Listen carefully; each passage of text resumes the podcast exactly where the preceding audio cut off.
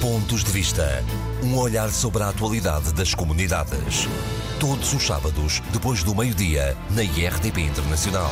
Muito boa tarde e sejam bem-vindos a mais uma edição dos Pontos de Vista. A atualidade das comunidades portuguesas analisada e comentada pelos deputados Carlos Gonçalves, do PSD, Paulo Pisco, do Partido Socialista. Como sempre, uma saudação especial para os ouvintes da Rádio Latina no Luxemburgo, que todas as semanas seguem este nosso eh, programa. Hoje, por dificuldades de agenda dos nossos analistas, não vamos ter o habitual eh, debate. Boa tarde, Paulo Pisco. Começo por si. É inevitável eh, falarmos do Brexit. Eh, pelo acordo de saída com a União Europeia foi chumbado pelo Parlamento inglês. Em boa verdade, acho que ninguém sabe muito bem como é que isto vai terminar.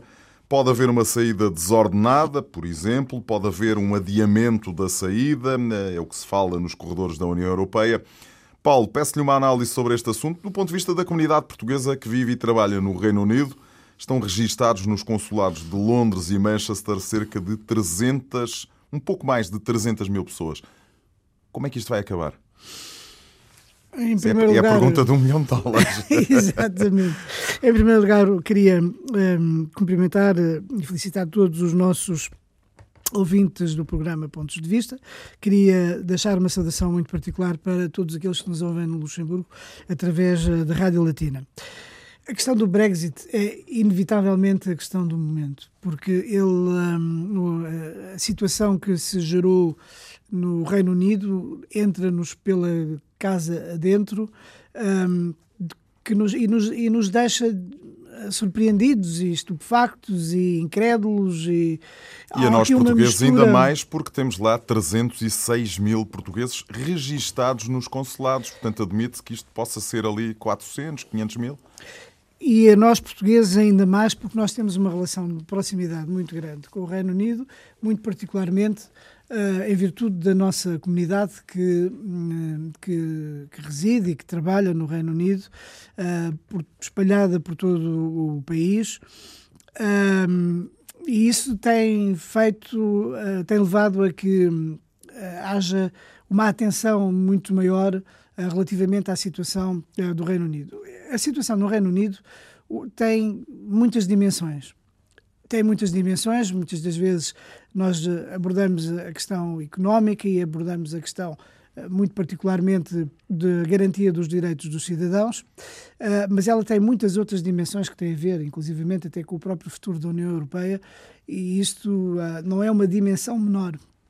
Sim, o Ministro dos Negócios Estrangeiros uh, deu conta de que uma saída desordenada do Reino Unido da União Europeia seria meio caminho para uh, todos aqueles que olham para a União Europeia e acham que a qualquer momento uh, se vai desagregar, não é? Exatamente, pode gerar essa sensação e isto é particularmente grave num momento em que, de uma forma que eu diria que é quase irracional, os populismos e os nacionalismos e, e, uma, e, e anti-europeísmo estão a, a crescer na Europa de uma maneira que é de veras muito preocupante. Mas eu estive na, na passada semana na audição que houve na Assembleia da República, portanto no dia na, na quinta-feira, um, com o, o negociador-chefe da União Europeia para a saída do Reino Unido Uh, e confesso que o, aquilo que se ouve e aquilo que se vê nas notícias, a sucessão de acontecimentos que tem havido agora no Reino Unido, nos deixa um sentimento de verdadeiramente de estupefacção. Como é que uma coisa destas pode acontecer? Como é parece um argumento de um filme, não é? Parece um argumento de um filme. Como é que, um, como é que o Reino Unido, um país que é uma é, é quase um dos eh, países mais inspiradores da Europa e da humanidade, como é que caiu neste poço sem fundo, nesta armadilha? O presidente Macron dizia que o Brexit assentou numa mentira. A decisão de uh, sair do Reino Unido assentou numa mentira.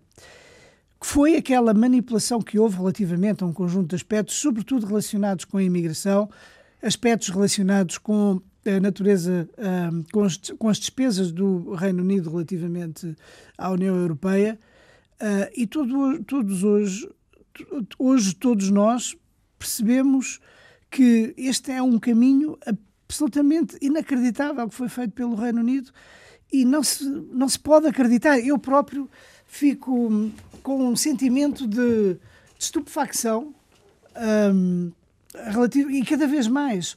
Porque aquilo a que nós assistimos nos, próximos, nos dias ante, uh, anteriores, nesta, durante esta semana, foi duas coisas que nos deixam ainda mais baralhados. Por um lado, foi o acordo que Theresa May uh, estabeleceu com a União Europeia para a saída ordenada do Reino Unido da União Europeia. Mas, em boa verdade, esse acordo foi dinamitado por parte do Parlamento inglês. Nunca tinha havido uma derrota tão. Uh tão acentuada. Por Nunca tinha havido uma derrota tão acentuada. 230 deputados votaram contra. Exatamente. Houve 432 uh, deputados a votarem contra e 202 a votar favoravelmente. 230 é a diferença. Exatamente. Nunca, nunca, nunca tinha, nunca tinha acontecido uma proposta do governo, nunca tinha sido chumbada desta maneira. Esta... E. Mas depois, no dia seguinte, há, uma, há, um, há o, o, oposto, ou seja, o que leva a que né, as pessoas querem sair do Reino Unido, mas não querem aquele acordo. A União Europeia já vai dizer que ou é aquele, ou enfim, dá para fazer ali uns ajustezinhos naquele acordo, mas não dá para mudar muita coisa. Portanto, estamos aqui. Exatamente, porque logo a seguir ao acordo ter sido rejeitado, houve uma moção de censura apresentada pelo Partido Trabalhista e a moção de censura foi rejeitada. Portanto, o atual governo e a atual primeira-ministra britânica, Theresa May, continuam em funções e continuam a ter Sim, analistas que é o acordo que os Analistas, os analistas políticos em Inglaterra uh, dizem que uh, uh, o governo tem que negociar a saída. Não pode é negociar esta saída. Agora, estamos aqui num beco sem saída, em boa Mas, verdade, não é? Na realidade, estamos Porque a União Europeia diz que ou é isto ou não é.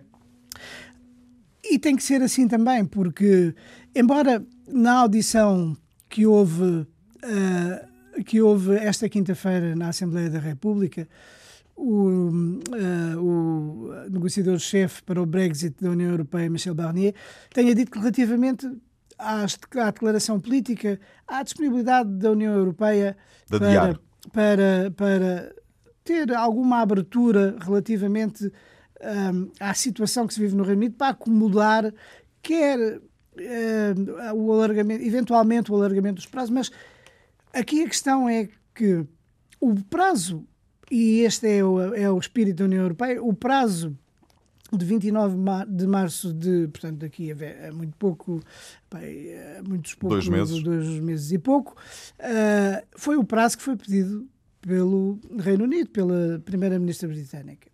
É claro que esta situação levanta uma incerteza muito grande, porque todo o processo agora uh, que terá de seguir do ponto de vista parlamentar, institucional, de informação, etc., para novos atos, eventualmente novas eleições, ou um novo referendo, ou o que seja, vai, ou mesmo negociações, mas negociações com base num acordo em que não se vão mexer nas linhas vermelhas. E, portanto, uh, estamos num ponto em que o Parlamento Britânico obriga Theresa May a manter-se como Primeira-Ministra, obriga Theresa May a ter nas mãos um acordo no qual pouco se pode mexer, ou nada, porque a União Europeia tem Mas que Mas é um manter... acordo que não é aprovado pelos eh, parlamentares ingleses. Mas e, e que é um acordo que, por diversíssimas razões, seja por causa dos escoceses, dos irlandeses, seja por causa dos, dos, dos, trabalhistas, seja por causa de uma facção dos conservadores ou de outra que são mais hard Brexiters ou dos outros que são mais eh, Soft. favoráveis à, à permanência. E diversíssimas razões. Portanto, há um desencontro, uma confusão completa. Paulo.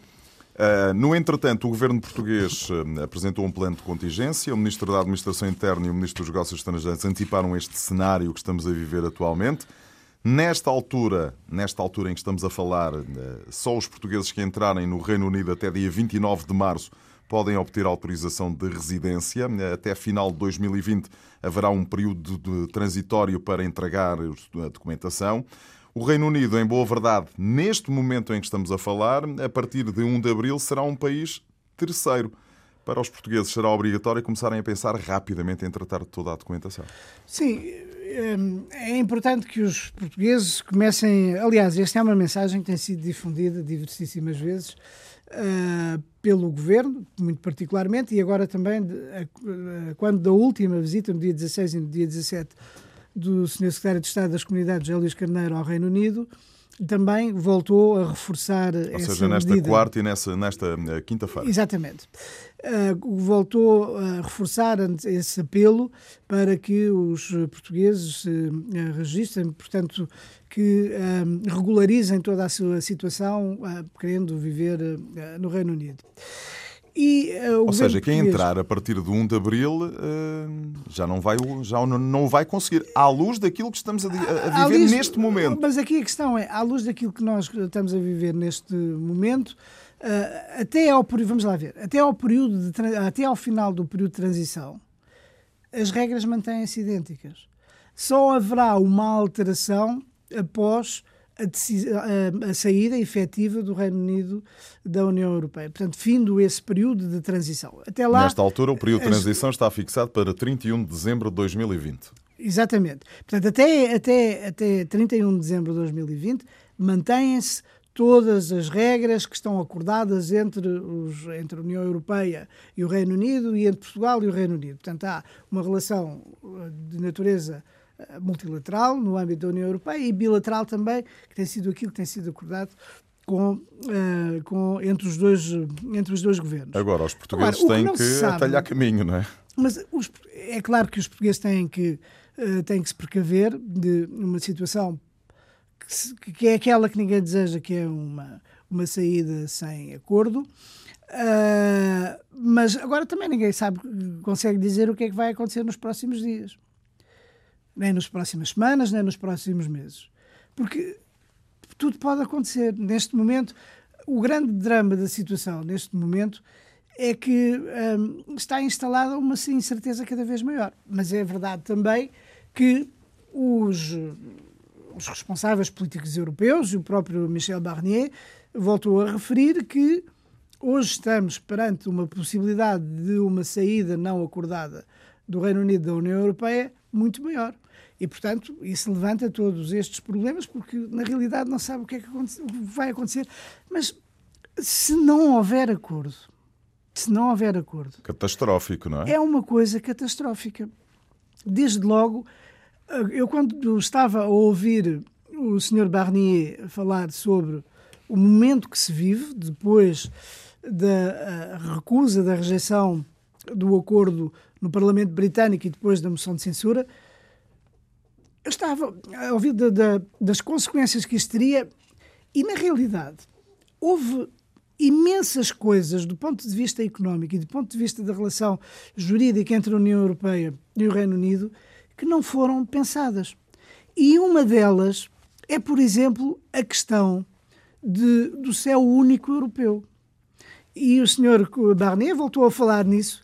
O céu único europeu é um, transporte aéreo, portanto. É o transporte aéreo, portanto, que vincula todos os Estados-membros da União Europeia a um conjunto de regras comuns que tem a ver com a utilização do espaço aéreo e a chegada e a partida dos aeroportos da União Europeia, uh, o Reino Unido fica, fica um, sem poder aceder a esse espaço. O que vai acontecer nos aeroportos o que é que vai acontecer aos aviões, o que é que vai acontecer aos milhares e milhares, dezenas, centenas de milhares de pessoas que todos os dias chegam ao Reino Unido, do Reino Unido saem para ir para a União um dos Europeia. Uh, responsáveis pela, uh, pelo empresariado português, uh, sobretudo na área do turismo, dar conta que se um milhão de turistas britânicos desembarquem em Portugal e tem que passar pelo CEF, isto vai ser o fim do mundo. Vai ser o fim do mundo.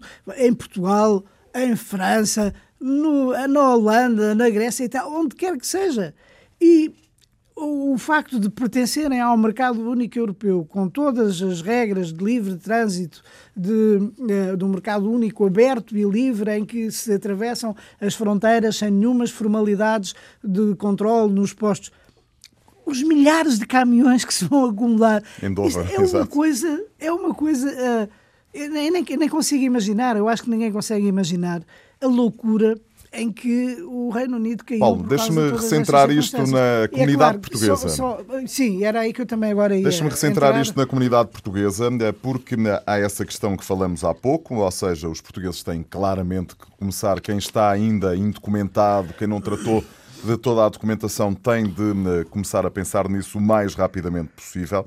Mas isto entronca com uh, as questões que temos aqui falado no pontos de vista recorrentemente da falta de pessoal, de meios técnicos nos consulados de Portugal em Londres e em Manchester.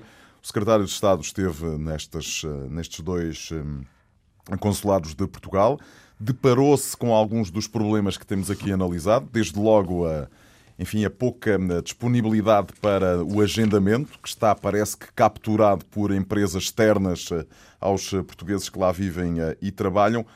Vai haver um reforço significativo de meios eh, nestes dois consulados, agora que estamos a ver uma situação de exceção? Uh, vai haver, isso já foi anunciado pelo Governo. Aliás, do próprio plano de contingência, aquilo que consta é do reforço das medidas uh, nos postos consulares no Reino Unido, particularmente em Londres e em Manchester. Mas tem dando... que ser um reforço uh, considerável, muito considerável. A exemplo daquilo que tem acontecido uh, nos últimos uh, dois, três anos, em que tem havido muitos mais funcionários que têm sido postos, colocados nos dois, uh, nos dois consulados, tanto em Londres como em Manchester. houve mais cinco funcionários que foram colocados em Londres, houve mais dois que foram colocados em Manchester, houve um conjunto de equipamentos, de equipamentos que vieram também reforçar a eficácia dos atendimentos. Uh, houve também uh, um, sessões de esclarecimento que se fizeram em, um, em 15 lugares diferentes um, uh, pelos consulados de Manchester e Londres para esclarecer as dúvidas aos cidadãos portugueses que lá estão. E além agora de todas estas medidas de reforço do, dos postos em Londres e em Manchester, está também previsto que em 2019, este ano, portanto, este ano, exatamente, ao longo deste ano, uh, haja mais 35 eh, presenças consulares em 16 locais diferentes e o destacamento de funcionários portugueses para irem dar esclarecimento, apoiar, Ou seja, resolver de, problemas. De funcionários etc. que estão baseados em Lisboa e que Exatamente. vão à Inglaterra e vão ao Reino Unido. Expressamente para o Reino Unido para uh, dar o apoio necessário à comunidade portuguesa. Portanto, uma das grandes preocupações, e aliás eu recordo aqui também que o senhor Barnier, na audição que fez na Assembleia da República, em que a questão da proteção dos direitos dos cidadãos esteve muito presente, ele referiu várias vezes que abordou imensas vezes, quer com o Ministro dos Negócios Estrangeiros, quer com o Primeiro-Ministro António Costa, a questão da proteção dos cidadãos portugueses no Reino Unido. Isso foi uma coisa bastante referida. Está bastante presente nas preocupações da União Europeia em termos genéricos, mas muito particularmente também no que diz respeito aos, aos portugueses. E, portanto, este, uh, como é normal, o governo tem a obrigação de dar resposta para ajudar para apoiar os portugueses que têm necessidades de diversa natureza, quer no que diz respeito aos formulários para obter a residência, quer no que diz respeito aos, aos direitos de natureza social. Há um grande esforço, e que isso também faz parte do plano de, de contingência, para que haja uma harmonização relativamente aos direitos um, de, no, no âmbito da segurança social. Isso é uma questão importante, quer para os cidadãos britânicos que vivem em Portugal, quer para os cidadãos portugueses que vivem no Reino Unido. Paulo Pisco está convencido geral. e está, enfim, confiante de que este plano de contingência vai salvaguardar e, enfim, tem tudo para correr bem em relação aos uh, portugueses que vivem e Sim, trabalham estou convencido que tem tudo para correr bem. Obviamente que poderão surgir no, no decurso de implementação deste programa novas questões, mas é, esta é uma situação de tal maneira extraordinária que o Governo terá e saberá dar resposta a todas eh, estas necessidades. Há uma coisa que eu queria aqui referir ainda relativamente à questão da proteção dos direitos dos cidadãos portugueses no Reino Unido e dos britânicos em Portugal. É que desde o início tem havido, da parte do governo português, uma total abertura, disponibilidade e generosidade. Foram esta, generosidade foi até a expressão utilizada pelo negociador-chefe uh, francês Barnier relativamente a, àquilo que Portugal está disposto a conceder, a garantir aos cidadãos britânicos no nosso país, na expectativa de poder ter reciprocidade. Os cidadãos britânicos que estão em Portugal vão ter direito a todos o tipo de garantias para continuarem a residir. Que os portugueses também tenham lá. Exatamente, a usufruir dos direitos de segurança social, a não necessitarem de, de, de, de vistos para entrar no nosso país, etc. Na expectativa, claro. obviamente, que haja uma reciprocidade. Na audição, permita-me que faça também esta referência, na audição que uh, houve uh, esta semana também que passou ao Ministro dos Negócios Estrangeiros na Comissão dos Assuntos Europeus sobre uh, uma outra dimensão que não tem sido muito falada, mas que eu acho que também tem a sua importância, que tem a ver com os eleitos locais britânicos em Portugal e os eleitos locais portugueses no Reino Unido porque há, eu creio que até há mais eleitos locais britânicos em Portugal do que propriamente de, de portugueses no Reino Unido.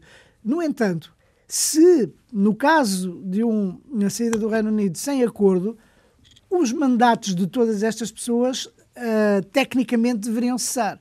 Agora, da parte do governo português também, eu coloquei também essa questão ao Ministro dos Negócios Estrangeiros, Augusto Santos Silva, da parte do governo português não há nenhuma intenção de alterar essa, essas disposições permitindo que o mandato desses, desses cidadãos britânicos, uh, que sobretudo estão uh, no Algarve, na, zona do, na região do Algarve, que possa continuar até ao final e o mesmo se espera uh, relativamente aos portugueses que são eleitos, inclusivamente dois mayors um, na, a sul de Londres. Paulo Pisco, uh, um minuto. Esteve em Andorra na semana passada. Os portugueses que lá vivem e trabalham pretendem que o ensino do português seja integrado no ensino oficial do Principado por aquilo que conversou com as autoridades andorranhas eh, e sei que conversou ao mais alto nível, é um processo simples?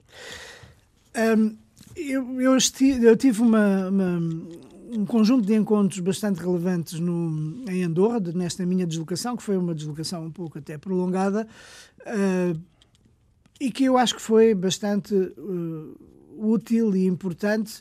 Uh, porque abordei um conjunto de questões ao mais alto nível. Tive um encontro, tive a possibilidade de ter um encontro com eh, o Sr. Primeiro-Ministro de Andorra, o António Marti, que me recebeu muito calorosamente, inclusivamente agradeceu muito o apoio que Portugal sempre tem dado à Andorra nos fóruns internacionais e designadamente até agora para a realização em 2020 da Cimeira Ibero-Americana em Andorra, portanto, o que será uma grande novidade.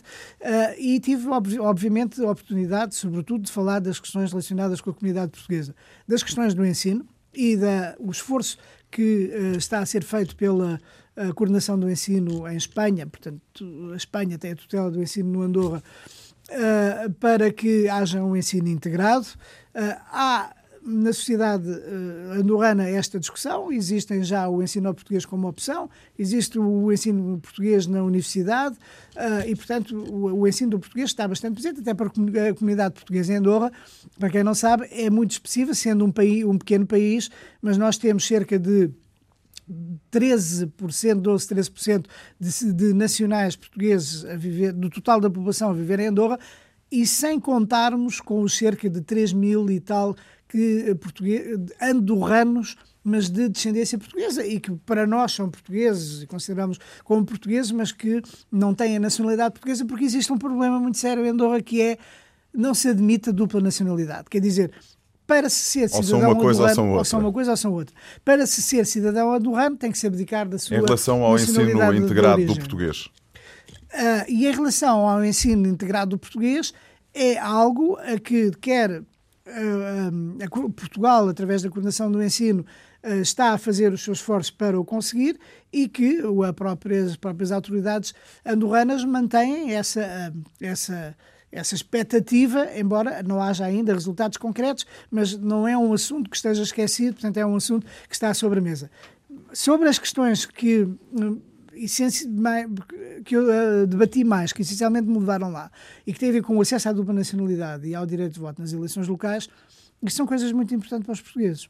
Porque os portugueses custa-lhes muito, e eu encontrei, visitei várias associações também, encontrei muitos portugueses e falei com eles, custa-lhes muito terem que abdicar da sua nacionalidade de origem, por uma razão muito simples. Para já, um português dificilmente consegue abdicar da sua nacionalidade de origem, por causa da, da, da profundidade das raízes que o ligam ao país.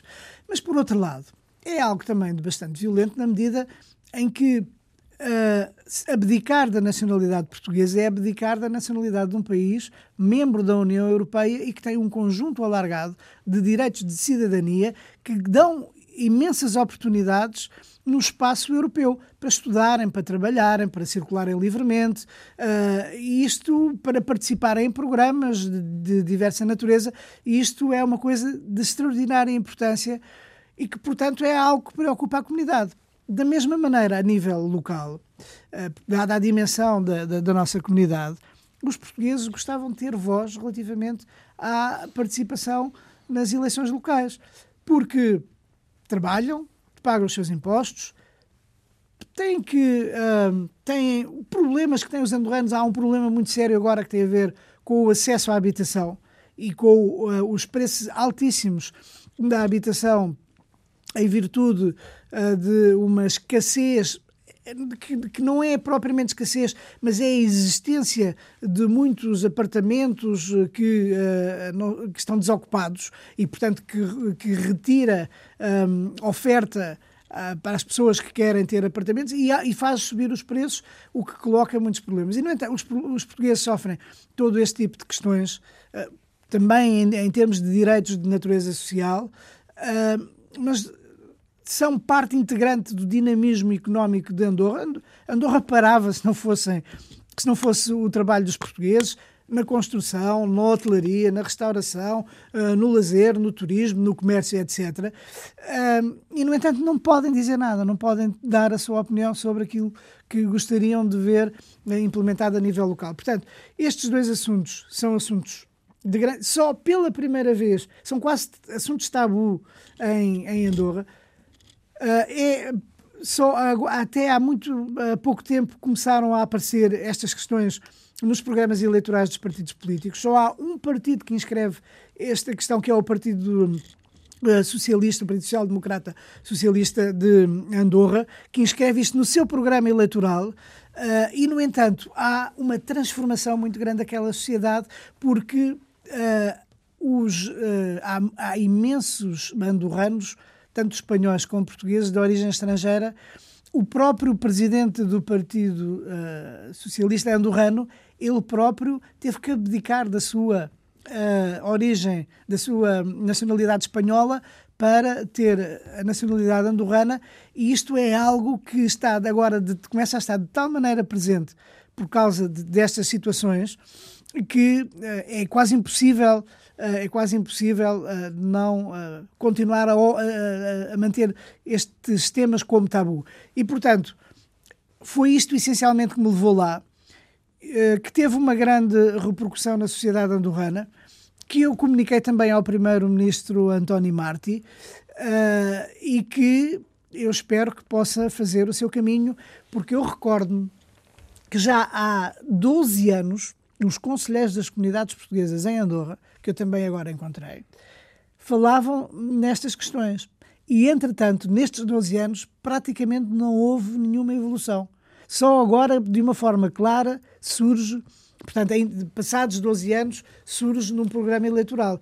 É uma, é uma, são questões que se uh, uh, movimentam, que evoluem de uma maneira muito lenta, mas que são absolutamente determinantes eh, para a comunidade portuguesa. Paulo Pisco, obrigado e até para a semana. Eu é que agradeço. Carlos Gonçalves, eh, boa tarde. A saída do Reino Unido da União Europeia continua em suspenso. Espera-se pelo plano B que deverá ser apresentado por eh, Theresa May na próxima semana, em princípio na próxima segunda-feira. Do lado da União há disponibilidade para adiar a saída, mas não mais do que isso. A bola, em boa verdade, utilizando um termo futebolístico, está do lado das autoridades de Londres. Ninguém sabe como é que isto eh, vai acabar. Eh, qual é o seu desejo, Carlos? O meu desejo é que haja acordo e que haja uma saída do Reino Unido ordenada, porque uma saída sem acordo, ela é desde logo, eh, é desde logo uma situação que terá como evidente consequências para a relação entre o Reino Unido e a Europa e muito particularmente ficaremos todos a perder, muito particularmente Portugal, que tem uma relação muito importante com o Reino Unido no plano económico, e depois temos uma característica, é que temos cerca de 400 mil portugueses a viver no Reino Unido, eh, proporcionalmente ao número de habitantes em geral que temos, somos realmente o país cuja dimensão da sua comunidade é maior no Reino Unido e, portanto, as consequências ainda serão mais efetivas para Portugal. A saída ordenada penso que era bom para todos, até para que o relacionamento se mantivesse, mas eh, a situação política, porque também é uma gestão política no próprio Reino Unido, não parece fácil e todos os analistas têm dificuldades em chegar a alguma conclusão ou ter alguma perspectiva daquilo que vai acontecer nos próximos tempos. O adiamento é uma eventualidade, uma negociação de alguns pontos do acordo aparentemente começa a surgir no debate. A hipótese... é, mas, a, mas a Europa já veio dizer que há linhas vermelhas que não podem de todo ser eh, ultrapassadas. E essas Sim. linhas vermelhas são as linhas que Londres quer eh, rever, não é? Londres tem algumas dificuldades com a questão da, da Irlanda? Da, da Irlanda do Norte com a Irlanda. Esse é um problema relativamente grave, ou extremamente grave, eh, mas depois o problema é que quando o, o acordo é chumbado no Parlamento Britânico, ele é chumbado por várias correntes políticas, digamos, ou de opinião, mas uh, foram todas contra o, acordo, mas nem, nem sempre pelas mesmas razões. Portanto, é no fundo uma maioria negativa, o que também não ajuda a encontrar soluções.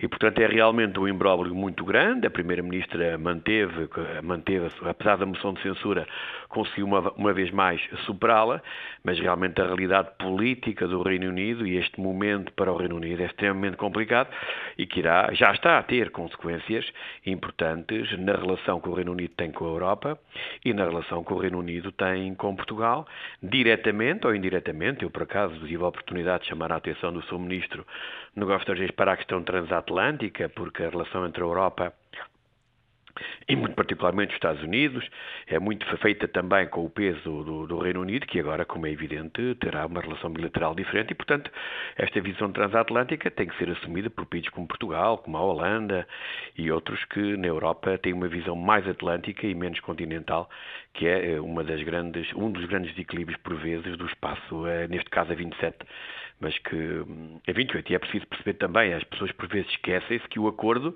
depois tem que ser ratificado nos 27 países. Independentemente disso, ainda temos uma segunda fase que poderemos também ter aqui e ali algumas surpresas. Mas bom, neste caso, neste momento a bola está do lado do Reino Unido. Esperemos que o Reino Unido consiga dar respostas no sentido de podermos ter uma saída ordenada, que senão poderá ter consequências muito nefastas, muito particularmente para os portugueses que lá vivem. Já lá vamos aos eh, portugueses, até porque quero, eh, enfim, eh, ouvir a sua opinião sobre o plano de contingência, sobre a visita do secretário de Estado das Comunidades Portuguesas a Londres e a Manchester. Mais promessas de mais meios, de mais gente, mas antes disso esteve reunido, imagino eu, com o negociador-chefe da União Europeia, que passou esta semana por Lisboa. Ficou mais tranquilo depois de o ter ouvido ou nem por isso? Nem por isso, porque ele realmente foi muito sincero na forma como abordou a questão, não escamoteou a responder a qualquer pergunta. Ele próprio, como é evidente, defende uma saída ordenada, mas também é o primeiro a reconhecer que uma saída sem acordo ganha cada vez mais força. E, portanto, uh, aquilo que o Paulo Sérgio já disse é que a Europa não quer ceder naquilo que são os pontos essenciais para os 27 relativamente à questão do Reino Unido. Isto não pode ser, como é evidente, um acordo à la carte favorável ao Reino Unido. O Reino Unido quis sair da União Europeia, sabia das consequências da saída da União Europeia, não pode agora, como é evidente, estar dentro estando fora. Portanto, isto é uma questão muito complicada e, portanto, esperemos que reine o bom senso também da parte do Reino Unido, no sentido de não prejudicar mais a relação com a União Europeia, do mercado único, se eventualmente poderão ter uma solução à norueguesa, uma solução à como a Suíça. Não, não quero ir por aí, mas foi isso um pouco que o, o Sr. Michel Barnier nos apresentou aqui na Assembleia da República, mas ele próprio ainda desconhecendo qual é que poderá ser o eventual desfecho de uma situação, por ser talvez única, ninguém, como é evidente, consegue prever seja o que for. Carlos, o plano de contingência de Portugal já foi apresentado e também aprovado eh, em Conselho de Ministros. Eh, Prevê que os portugueses no Reino Unido tenham os mesmos direitos que os ingleses eh, aqui em Portugal, desde o acesso ao país até o acesso ao Sistema Nacional de Saúde, por exemplo. É um bom plano, em sua opinião? Em primeiro lugar, é preciso perceber que o governo português tardou a apresentar um plano de contingência e, neste caso, até o está a apresentar em várias fases. Nós tivemos a oportunidade, na parte de que diz respeito às pessoas, em março do ano passado, fui eu próprio que questionei o, o, o Ministro dos Negócios Estrangeiros sobre a necessidade de nos prepararmos não só para a saída do Reino Unido e nas consequências que poderia ter para a nossa comunidade que lá vive, eh, mas muito particularmente também havendo a possibilidade do não acordo. Nós voltámos a chamar a atenção várias vezes durante este ano e apresentámos em dezembro um, um, um projeto de resolução pedindo um plano de contingência, lamentando que o Governo tivesse à espera há tanto tempo para o apresentar, e o Governo, de uma forma reativa, e portanto isto demonstra a forma como o Governo atendeu esta questão, reativa não só às iniciativas do Partido Social Democrata no Parlamento, mas reativa também àquilo que começou a ser comum nos diferentes países da União Europeia, mas alguns com uma preparação já de vários meses, e alguns até agora voltaram a alterar o seu plano de contingência, pensando que não havia acordo, e Portugal, como eu já aqui referi, que tem 400 mil portugueses a viver naquele país. E que ainda por cima somos um país de 10 milhões de habitantes, ou seja, proporcionalmente somos o país com mais população, digamos, naquele país, tivemos à espera e apresentámos um plano de contingência que, com toda a honestidade, é um plano de contingência que segue uma recomendação do, do, da União Europeia, que é de termos planos de contingência ambi, uh, generosos para os cidadãos britânicos que vivam nos nossos países, neste caso Portugal, esperando que o Reino Unido possa, como é evidente, uh, conceder-nos a reciprocidade, ou seja, os direitos que nós vamos dar aos, aos, aos britânicos em Portugal, possa o Reino Unido, no futuro, também permitir que esses cidadãos portugueses no Reino, no Reino Unido tenham os mesmos direitos dos britânicos em Portugal. E o governo português aplicou claramente essa recomendação de ser generoso, tanto na expectativa que os, que, que, que os britânicos nos possam conceder aos portugueses no Reino Unido os mesmos direitos, mas ninguém tem garantia nenhuma, porque se a senhora May já disse que dará os mesmos direitos que até aqui tinham os portugueses no Reino Unido. Há muitas vozes no Reino Unido, muito particularmente aqueles que são contrários ao acordo, que acham que a partir dali um cidadão europeu terá que ser tratado de igual modo a qualquer outro tipo de cidadão estrangeiro naquele país. E, portanto, tudo bem, seguir uma recomendação, mas não há qualquer tipo de garantia. Mas aquilo que me preocupa mais no plano de contingência é quando se olha para ele, o Governo aponta aquilo que está a fazer e que foi aquilo que o Estado de Estado das Comunidades Portuguesas apresentou em Londres. Fala de 35 funcionários a exercer funções no Reino Unido. Eu, eu tive a oportunidade de confrontar o seu ministro na terça-feira passada, em sete Comissão de Negócios Estrangeiros, com os números de maio de 2012, que são os piores números que tivemos na anterior legislatura, porque entretanto entraram funcionários, muito particularmente em 2014, mais quatro, e, e, e chegámos à conclusão, assim, sem a certeza absoluta, mas poderá variar um ou menos um, que a diferença que seria relativamente a 2012 serão para aí três funcionários. E estamos a falar de uma situação excepcional. E uma situação excepcional requer, como é evidente, meios excepcionais. E, portanto, em relação aos funcionários, ficamos entendidos. Pior é quando falam das permanências, que, que eram contra no passado, mas que agora vieram. São 35. O ano passado eram 31. Há uma alteração de 4 permanências. Mas é o que é interessante, é quando vamos ver a carga horária, o horário se calhar até é inferior ao do ano passado, porque agora, no último dia de permanência, imagina, uma permanência vai a Edimburgo, está lá dois dias, os funcionários com, com o material para fazer a documentação. Antigamente estavam os dois dias, das 9 às 5 da tarde, agora no segundo dia só fazem a parte da manhã. Ou seja, a carga horária até é inferior, mas mesmo que seja superior, será muito ligeiro. Isto é que é uma medida excepcional do governo. Eu fico estupefacto. E depois aquilo que mais me chocou e que me obrigou a pôr uma publicação no Facebook é que o Estado de Estado consegue chegar a Londres e dizer, face às queixas da comunidade, que o sistema de marcações no Consulado de Londres é uma coisa, eh, aqueles que não vivem no Reino Unido têm dificuldades em perceber isto. Há períodos muito curtos para a inscrição, as pessoas vão ao computador, na maioria das vezes não funciona, quando funciona é preciso ter muita sorte para conseguir uma marcação e mesmo que hoje tenha uma marcação em Londres, por exemplo, para fazer um cartão de cidadão, na melhor das hipóteses serão atendidos em meados de abril. Isto no momento que vivemos no Reino Unido. Mas esta questão do sistema de marcações, que já, repare, já chamei a, nós chamamos a atenção para isto em sede de Comissão de Negócios Estrangeiros em novembro de 2017. Por acaso, ontem, na minha publicação, pus um, um artigo do Jornal Público, na altura, eh, dava atenção àquilo que foi a, a, a, chamada de atenção do PSD ao seu ministro em novembro de 2017. O seu ministro, na reunião da Comissão de Negócios Estrangeiros, reconheceu que em Londres o sistema de marcações online, a situação configurava um caso de fraude. Estamos em janeiro de 2019, com uma questão terrível para os portugueses devido ao Brexit, com a necessidade absoluta de ter documentação portuguesa quando está caducada ou quando não a tem, para poder fazer o registro junto às autoridades britânicas. E o seu Estado Estado consegue dizer que estão agora a tentar corrigir as anomalias que existem no sistema de marcações. Eu, sinceramente, e isto associado ao plano de contingência, eu perguntei ontem e volto a perguntar aqui, no, no, no, programa Pontos de Vista, o que é que andou a fazer o Governo e o que é que está a fazer o Governo. O Governo, isto é uma situação excepcional. Nós temos 400 mil portugueses que precisam dos documentos de uma forma clara. O que é que está a acontecer? Infelizmente, têm todos, face à urgência, uma grande parte, a apanhar o avião para Portugal, para poderem, como é evidente, fazer os documentos no território nacional, para depois voltarem para o Reino Unido, para então terem os documentos para entregar nas autoridades britânicas. E eu não consigo perceber como é que se apresenta um plano de contingência e se dá como elementos de ajuda à comunidade um conjunto de, de, de, de coisas que nós sabemos, já discutimos até aqui no programa Pontos de Vista. Até mais eu não sei se vez. o Sr. Ministro dos Negócios Estrangeiros já percebeu a situação que vive os 400 mil portugueses no Reino Unido.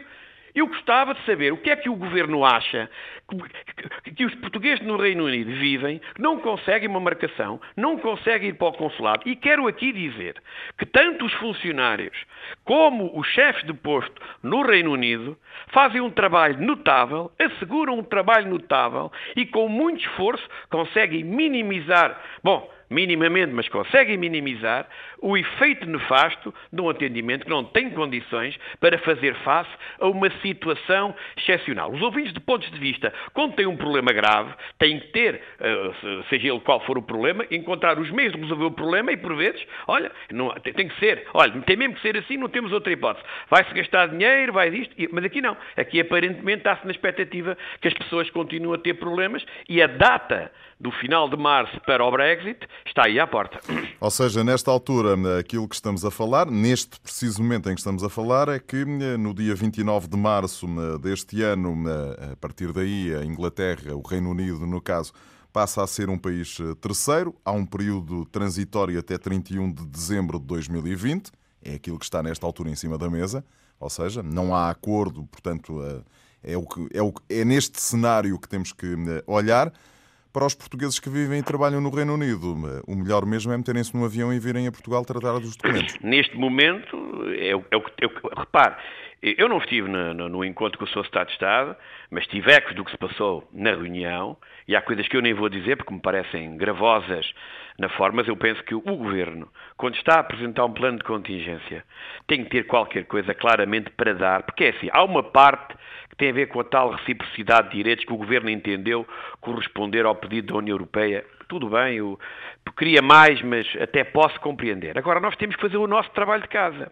E o nosso trabalho de casa é dar condições para que os portugueses tenham toda a documentação em mão para poder defender os seus direitos de residência no momento em que tiverem que contactar as autoridades britânicas para eventualmente fazer o seu registro ou para atualizar os seus dados na, na, na, junto às autoridades britânicas. E o governo aparentemente não quer saber. Nós tivemos três anos em que aparentemente, segundo o discurso oficial do governo, houve dinheiro para tudo, há para as corporações. E por amor de Deus, estes portugueses que estão no Reino Unido, que estão a viver uma situação difícil, meu Deus, eh, têm que recrutar funcionários e nós, eu, e, e depois questões incríveis. Eu em Jersey tive que apelar para a questão do cartão de cidadão no consulado honorário de, Jersey. Nós temos 13 mil portugueses a viver em Jersey que não podem fazer o cartão de cidadão. Ou vão a Londres, portanto têm que viajar de avião, ou na maioria dos casos vêm a Portugal, que, que se torna mais fácil. E portanto nós temos que realmente atender a esta situação excepcional e todos os portugueses, independentemente de onde residam, percebem que se Portugal fizer um pequeno esforço orçamental para uh, atender a esta questão excepcional, todos os portugueses serão favoráveis. Isto é uma situação que nunca, nunca tive a oportunidade de dizer no início da minha intervenção. É nova, infelizmente é nova, e queremos acreditar que na União Europeia vai ser a única, porque a Europa precisa de todos para, uh, em conjunto, uh, poder defender melhor os seus direitos. Porque aquilo que as pessoas esquecem, e acho que o Reino Unido também esqueceu, é que sozinhos, sozinhos, nós valemos muito menos que dentro da União Europeia.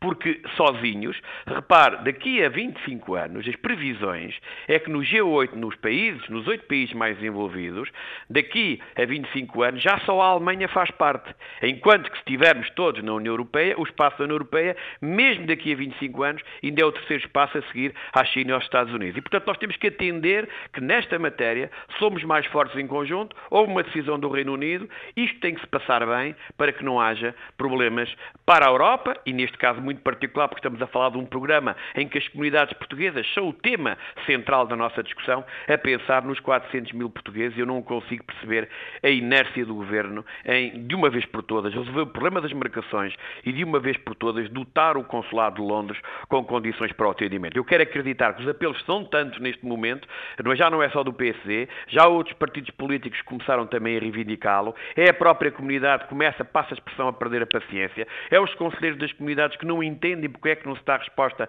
a esta questão. E eu recordo aqui conversas que tivemos no passado neste programa Pontos de Vista, é que eu cheguei em Comissão de Negócios Estrangeiros a fazer perguntas ao seu Estado de Estado das Comunidades Portuguesas sobre Londres e ele dava-me sempre o exemplo de Paris.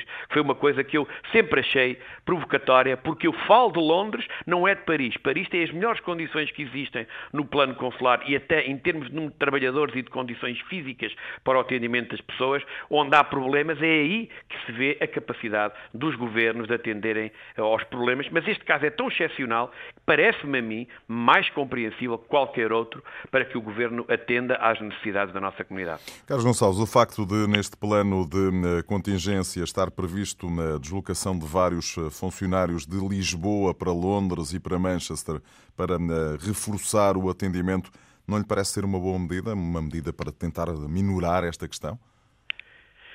Essa é, é, é, pode ser uma das soluções, apesar de ser uma solução cara, porque é daquelas coisas que as pessoas, quando não conhecem esta realidade, essa é uma solução cara quando os trabalhadores vão de Lisboa.